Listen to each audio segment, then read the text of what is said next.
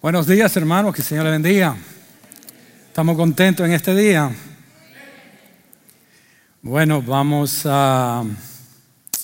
Le voy, hermano, a pedir que se, nos pongamos de pie y vamos a leer un pasaje de las Escrituras en el libro de Lucas, capítulo 4, porque nuestra iglesia comienza una temporada, valga la redundancia, de nuevos comienzos, ¿verdad?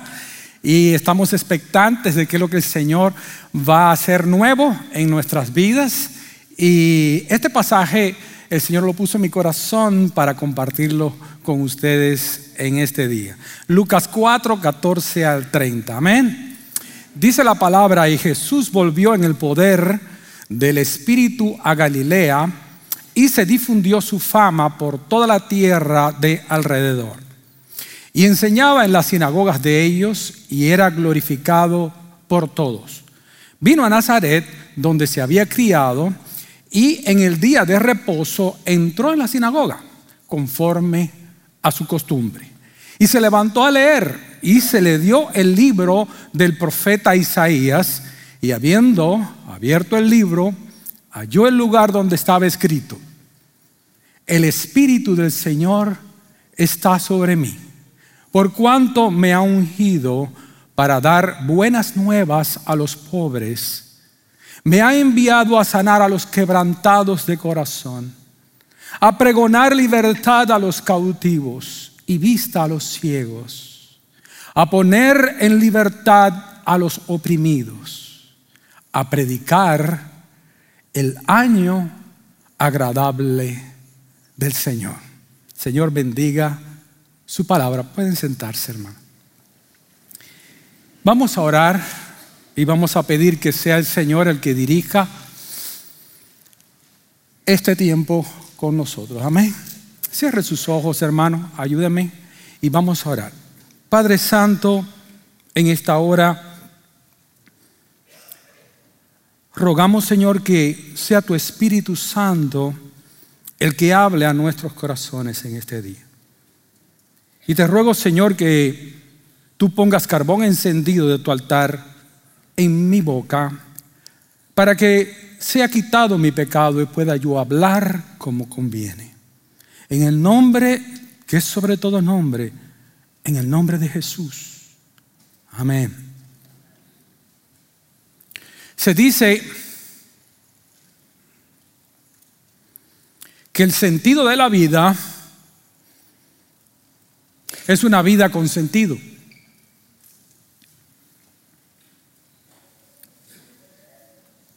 Y esta joven era una modelo de Colombia, periodista muy hermosa. De pronto empezó con una gran preocupación acerca de su peso, que la llevó a la bulimia, a la anorexia. Invirtió todos sus ahorros en un negocio, el cual quebró. La empleada de 15 años de servicio le robó. Su esposo le pidió el divorcio. Cayó en depresión, en dependencia de sustancias para tratar de lidiar con su sentir. Pero el, 21 de abril del año 2010, a las 11 y 30 de la mañana, Lina Marulanda, de 29 años de edad, se lanzó de un sexto piso de un edificio en Bogotá, Colombia, y se quitó la vida. Dijo en una nota antes de morir, yo tengo el alma muerta y cuando uno está en muerto en vida no hay salida. Hay personas que pierden el sentido de la vida, tal vez por la muerte de un ser querido, un desengaño, un fracaso, la pérdida de un trabajo cuando hay metas no cumplidas, inclusive cuando no sabe ni quiénes son. Pero el problema es que las personas a veces sienten un vacío en su corazón que no lo llena nada. El pasaje que nosotros nos toca hoy, en Lucas 4, 14 al 30, trata precisamente de ese problema. Y para entenderlo un poquito, necesito dar un breve trasfondo. Como ustedes saben, el gran tema de la Biblia es la salvación. Amén. Dios creó al hombre y tiene derechos de propiedad sobre él. Pero en Génesis 3 dice la Biblia que el hombre se rebeló y la violación a la ley exige un castigo. El castigo es la muerte. El hombre, por una parte, no puede salvarse por sí mismo porque él mismo es culpable y está condenado al infierno. Como el hombre no puede salvarse a sí mismo, necesitaba un sustituto que con su muerte le pagara a Dios por su culpa. Este sustituto tenía que ser hombre y no pecador para calificar como tal. Por eso fue que Jesús tuvo que venir y encarnarse y tomar la forma de hombre y como hombre no pecar y morir para pagarle a Dios el precio de nuestras rebeliones. ¿Estamos claros hasta ahí? Ese sustituto un día iba a venir y ese que un día iba a venir se llama el Mesías. Es el Mesías profetizado en Génesis capítulo 3, versículo 15, como la simiente de la mujer que aplastaría la cabeza de la serpiente. El Mesías es simbolizado en el Antiguo Testamento en los sacrificios. Es el cordero que sustituyó, sustituyó a Isaac en el sacrificio de Abraham. El Mesías es la simiente de Abraham, Isaac, Jacob, a través de la cual la bendición prometida llegaría a todos los pueblos. El Mesías es el lirio de los valles. Es la rosa de Sarón que menciona el libro de Cantares. Es el traspasado de Zacarías a quien Israel se vuelve por causa de su muerte. Dios abre la fuente de perdón a través de él para que todos los que lloran por su pecado y creen en él puedan ser salvos. Él es el siervo sufriente, el sustituto de Isaías y de los profetas, que fue herido por nuestras rebeliones y molido por nuestros pecados. Y el castigo de nuestra paz fue sobre él. ¿Cuántos dicen amén? Es colocado en él el pecado de todos nosotros y por sus llagas nosotros fuimos curados. Los cuatro evangelios, Mateo, Marco, Lucas y Juan, registran la llegada mediante su encarnación. Pero ¿cuál fue la misión del Mesías? Una misión en una empresa le dice el por qué existe, para qué existe. ¿Para qué nosotros existimos? ¿Para qué existió el Mesías? ¿Para qué tuvo que venir? ¿Y sabe por qué toco este tema de la misión? Porque hay personas que no encuentran significado en la vida igual que esa muchacha que se suicidó, porque no entienden cuál es su misión en esta vida. No entienden por qué están aquí y nosotros como iglesia necesitamos entender por, por qué o para qué estamos aquí. Amén. Jesús vino para dar salvación y vida eterna a un tipo de persona que él en esta porción usa cinco metáforas para ilustrarlo. Vea conmigo, hermano. Su primera misión o la primera metáfora se ve en el versículo 18. ¿Están conmigo? Dice ahí en el verso 18 el Espíritu del Señor está sobre mí por cuanto me ha ungido para dar buenas nuevas. ¿A quién? A los pobres. Aquí está la primera metáfora. La aplicación del aceite se refiere a la autoridad dada por Dios a una persona que posee todos los dones para realizar la tarea. Ahora bien, hay algo interesante porque vamos a ir analizando cada una de estas metáforas, porque ilustran muy bien el propósito para el cual el Mesías vino y el propósito para que usted y yo estamos acá. La palabra pobres viene de una idea de, o más bien traía la idea de un mendigo, porque realmente significa la persona que se encoge. Esa era, más o menos la idea que había en el original. Y traía la imagen de una persona que se, podía, que se ponía a pedir limosna y para esconder su vergüenza se inclinaba para que no le vieran la cara. Hermano, esta ilustración del pobre acá es una figura de una persona que ha llegado a la bancarrota total de todos sus recursos. Ahora bien, el enfoque de Jesús no era eliminar a los pobres, porque si no, todos nosotros seríamos ricos y habríamos nacido con 60 o 70 millones de dólares en el banco, ¿cierto? Jesús no estaba pensando en el tipo de pobre material, sin embargo lo usa como una ilustración. Esta imagen o metáfora, hermano, es para mostrar la condición de una persona que ha tocado fondo.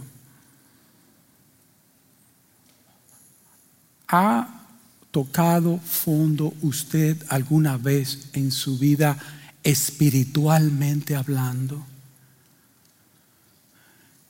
Este es el tipo de persona que se sienten espiritualmente pobres, que se sienten avergonzados delante de Dios por todo lo que han hecho. Se sienten indignos, se sienten incluso con vergüenza de pedirle nada a Dios porque saben que no lo merecen. Son los que han sido humillados y abrumados por la convicción de sus aflicciones. Sí, en efecto, padecen necesidad, hambre, sed, cuestiones materiales. Pero son las personas que sienten un vacío en su vida, que ni el sexo, ni las drogas, ni los viajes, ni la ropa, el amor, ni el carro les llena que saben que necesitan a Dios, que reconocen su condición espiritual, que se sienten espiritualmente como un mendigo. Son personas que saben que no pueden ganarse el cielo con nada que haga. Solamente reconocen su pobreza espiritual. Por eso fue que Jesús dijo, bienaventurado esas personas Bienaventurado cuando tú te sientes así. Por bienaventurados los pobres en espíritu, porque de ellos es el reino de los cielos. Hermanos míos y amados, la misión de Jesús es ir a esas personas. ¿Para qué? Para dar las buenas nuevas de que ahora en Cristo ya no hay pobreza espiritual, ahora hay riqueza espiritual. Y la misión de Cristo es tu misión y es mi misión. Dejemos que en esta Navidad y en este tiempo nosotros podamos transmitir ese mensaje a personas que se sienten así. Segunda cosa, si usted ve, Él dice, me ha enviado a sanar a los quebrantados de corazón. La palabra aquí, sanar, significa vendar, curación. Se expresa aquí algo más que la salvación del alma, hermanos, sino la medicina para el alma no es solo el disfrute de una vida eterna, tal vez allá, allá en el futuro, sino paz, limpieza de corazón, sanidad para las tristezas del alma en esta vida. Hermanos, tenemos un mensaje poderoso que dar y es el mensaje de que Cristo da riqueza espiritual y que Cristo sana, venda y cura el corazón adolorido. Tenemos un mensaje precioso. Es el que quita el corazón de piedra y nos da un corazón de carne. Fíjese qué mensaje tan poderoso tenemos. Es el que quita la culpa y pone el perdón. Es el que quita la amargura y da razón para seguir viviendo. No es dar consuelo fallido, es dar esperanza real. Es el que repara tu pasado, el que da propósitos en el presente, es el que ofrece un futuro seguro en lugares celestiales. Porque los médicos en ocasiones pueden curar el cuerpo, pero solo el Mesías cura tu alma. Solo el Mesías venda los corazones. Solo el Mesías pone el aceite en el corazón y te hace sentir paz, calma, te hace sentir digno. Por muy pasado, por el pasado muy oscuro que hayas tenido, es el que te levanta, es el que te da dignidad. Él es el que cura los dolores de tu corazón. El Mesías tuvo esa misión y nosotros con el mensaje del Mesías podemos ser instrumento útil para vendar las llagas de personas que se sientan así. Amén. Por lo tanto, su misión es mi misión y es tu misión. Amén. Ahora Él dice, yo vine para pregonar libertad a los cautivos. Tanto en el Antiguo Testamento como en el Nuevo significaba prisionero de guerra. Y significaba alguien que estaba en crisis, que necesitaba ayuda desesperada porque temía ser aniquilado por los enemigos. Yo sé que estas palabras del libro de Isaías fueron dadas para la esperanza de los judíos en Babilonia. Yo entiendo eso. Pero Jesús lo usa aquí, hermano, para ilustrar la, prisión del hombre sin Cristo. Los que están lejos, que están presos por Satanás y por el pecado. Creo que hay un pasaje en segunda de Timoteo, capítulo 2, eh, verso 25 al 26, no sé si está en la pantalla, pero usted lo busca conmigo. Segunda de Timoteo 2, 25 al 26, que dice que con mansedumbre corrija a los que se oponen por si, si quizá Dios le conceda que se arrepientan para conocer la verdad. Ahora escuchen esto. Y escapen del lazo del diablo lazo del diablo, en que están, ¿cómo? Presos. ¿A voluntad de quién? De Satanás. Hay personas presos en la envidia. Hay personas que están presos en el rencor, en la amargura, en la tristeza, hay personas presas de la soledad, de las drogas. Hay presos de la pornografía. Hay presos en la infidelidad. Hay presos en la bulimia, en la anorexia. Presos del odio. Presos de la falta de sentido en la vida. Personas presas del miedo, inclusive a la muerte. El Mesías te anuncia que hay un remedio para ti. ¿Y sabe cuál es ese remedio?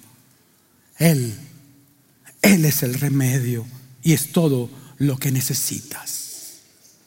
Y la misión de Cristo es anunciar que las buenas nuevas de que de liberación a este tipo de personas que están presos en vida y muertos en vida. Ahora vea, dice más adelante, a dar vista a los ciegos. Y ciertamente Jesús dio vista a algunos ciegos desde un punto de vista físico. Pero aquí la palabra eh, o la metáfora tiene que ver con la ceguera espiritual. Es la incapacidad para ver a Cristo, no darse cuenta de su situación. Usted le dice, mire hermano, esto es blanco o, amigo. Usted es blanco y él le dice, eso es negro. Mire que esto es azul, y dice, no, eso es rojo. Y entonces la persona sin Cristo está ciego espiritualmente y por eso es que usted le habla de Cristo y, y usted se la pone delante y no la ve. Porque la persona está ciego espiritualmente hablando. Pero, como dice en inglés, guess what? Adivinen qué. Nosotros hemos venido con el mensaje del Mesías para dar vista a los ciegos. Ahora hay, una, hay un poema muy lindo, yo se lo voy a, lo voy a leer para usted, que se llama el poema de la niña ciega. Se me hizo muy bonito y muy, ilustra muy bien este punto. Dice la niña, qué ciego es el mundo, madre, qué ciego los hombres son. Piensan, madre, que no existe más que la luz del sol. Madre, al cruzar los paseos, cuando por las calles voy, oigo que hombres y mujeres de mí tienen compasión, que juntándose uno a otro hablan bajando la voz y dicen, pobre ciega que no ve la luz del sol. Mas yo no soy ciega, madre, no soy ciega, madre, no. Hay en mí una luz divina que brilla en mi corazón el sol que en mí me ilumina es de eterno resplandor. Mis ojos, madre, son ciegos, pero mi espíritu no. Cristo es mi luz. Es el día cuyo brillante arrebol no se apaga en la noche en el sombrío crespón. Tal vez por eso no hiere el mundo mi corazón cuando dicen, pobre ciega, que no ve la luz del sol. Hay muchos que ven en, el cielo y, y en el transparente color de las nubes, de los mares, la perpetua agitación, mas cuyos ojos no alcanzan a descubrir al Señor, que tiene las leyes eternas sujetas a la creación. No veo lo que ellos ven, ni ellos lo que veo yo. Ellos ven la luz del mundo, yo veo la luz de Dios. Y siempre que ellos murmuran, pobre ciega, digo yo, pobres ciegos que no ven más que la luz del sol.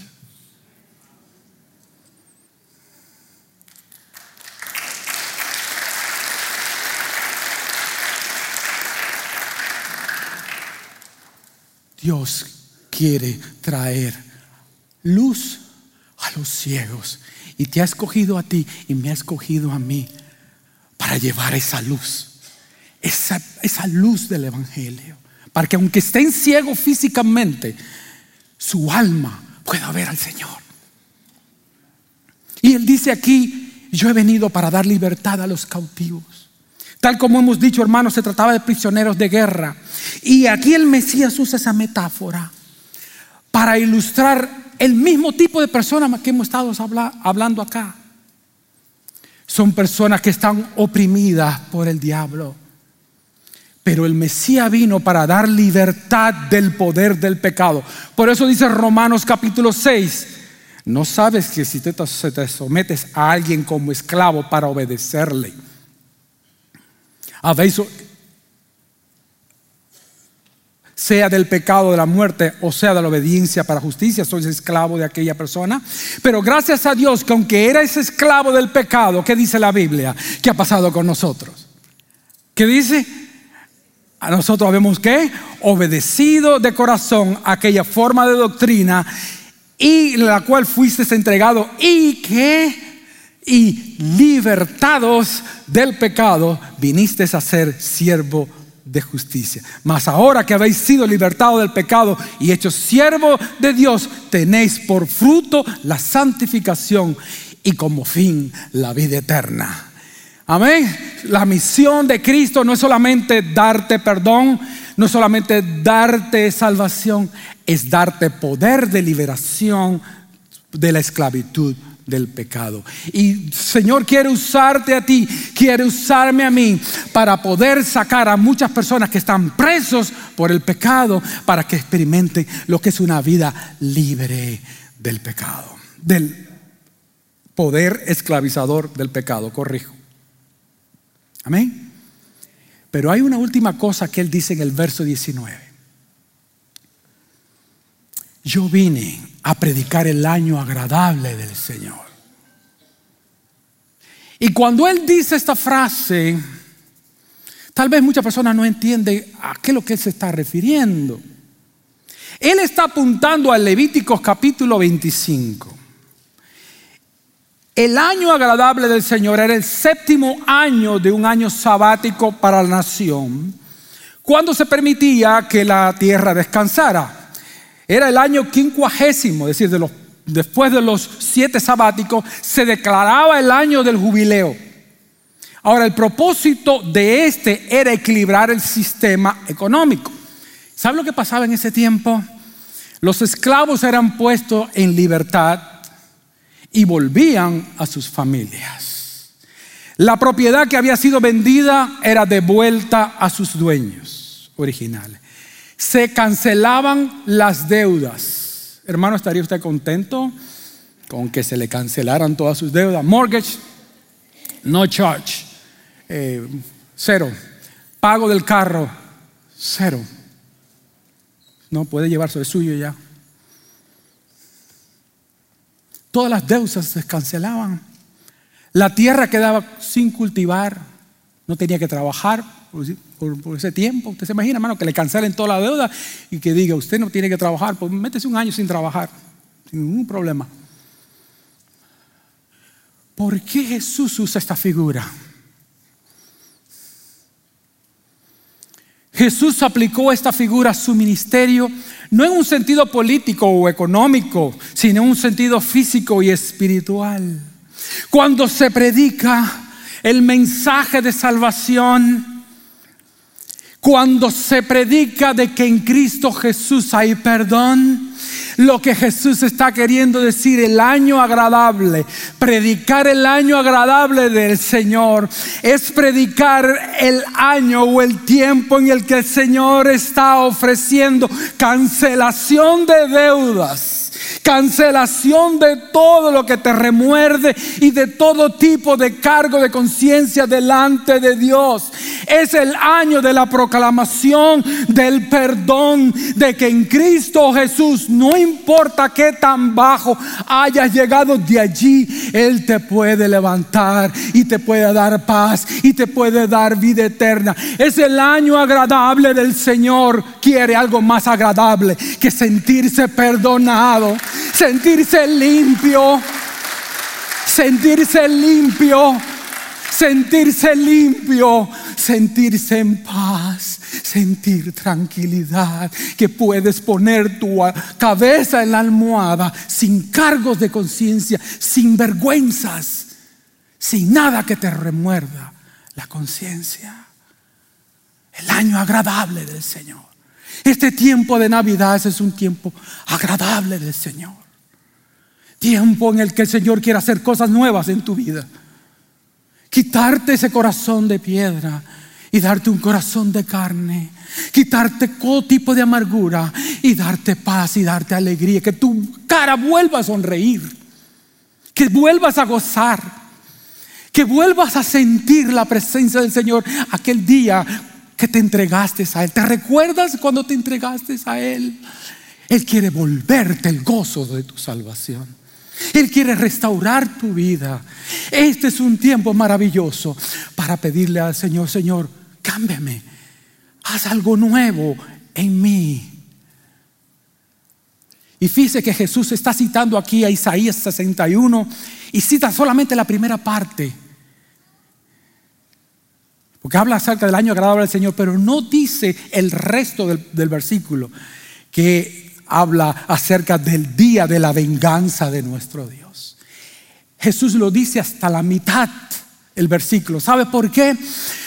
Porque de tal manera amó Dios al mundo que ha dado su Hijo unigénito para todo aquel que en Él cree no se pierda, mas tenga vida eterna. Porque no envió Dios a su Hijo para condenar, condenar al mundo, sino para que el mundo sea salvo por medio de Él. Porque el mensaje del Mesías es de vida, no de muerte ni de condenación, aunque habrá un día de condenación. Y es preciso decirlo que habrá un día de condenación. Pero el mensaje del Mesías es el mensaje tuyo y mío hoy de que a pesar de que va a haber un día de condenación, ese es el día de salvación. ¿Y sabe para qué, hermano? Para darte descanso, para dar descanso a su pueblo. Por eso dice la palabra, el mismo Jesús dijo, venid a mí, todos los que estáis trabajados y cargados, que yo te voy a hacer descansar. Hermano, ¿se recuerdan de, este himno? Muchos que viven en tu derredor, ¿se lo saben? Tristes, hambrientos están.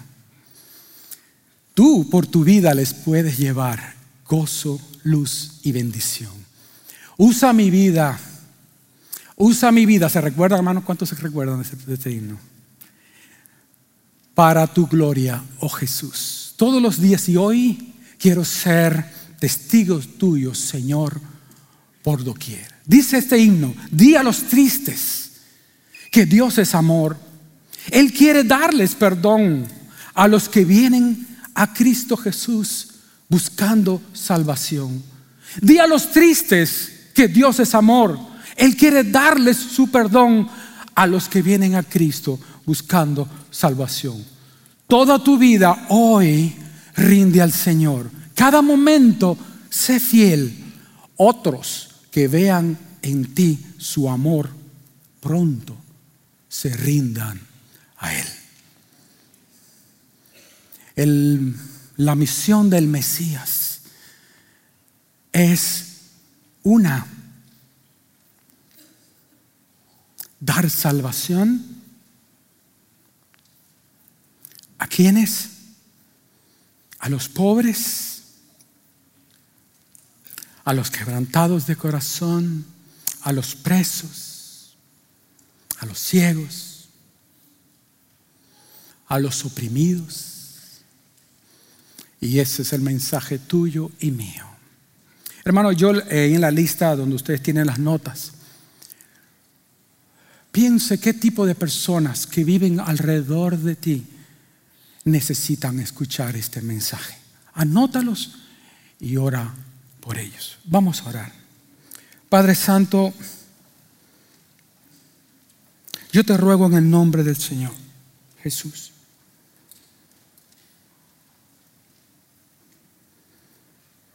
Que en este fin de año nosotros podamos cumplir la misión del Mesías. Que tú hagas nueva obra en nuestros corazones. ¿Cuántos vecinos, amigos, están en la condición que describe este pasaje? Si tú que estás aquí, o a lo mejor estás viendo por, por la web, por internet, y tú te sientes como en alguna manera como se ha descrito este pasaje. Porque hoy no te entregas a Él. Ora conmigo ahí, dile Señor Jesús. Sí, dile así, yo soy ese pobre. Dile, sí, yo soy ese ciego. Sí, yo soy esa persona oprimida. Límpiame, Jesús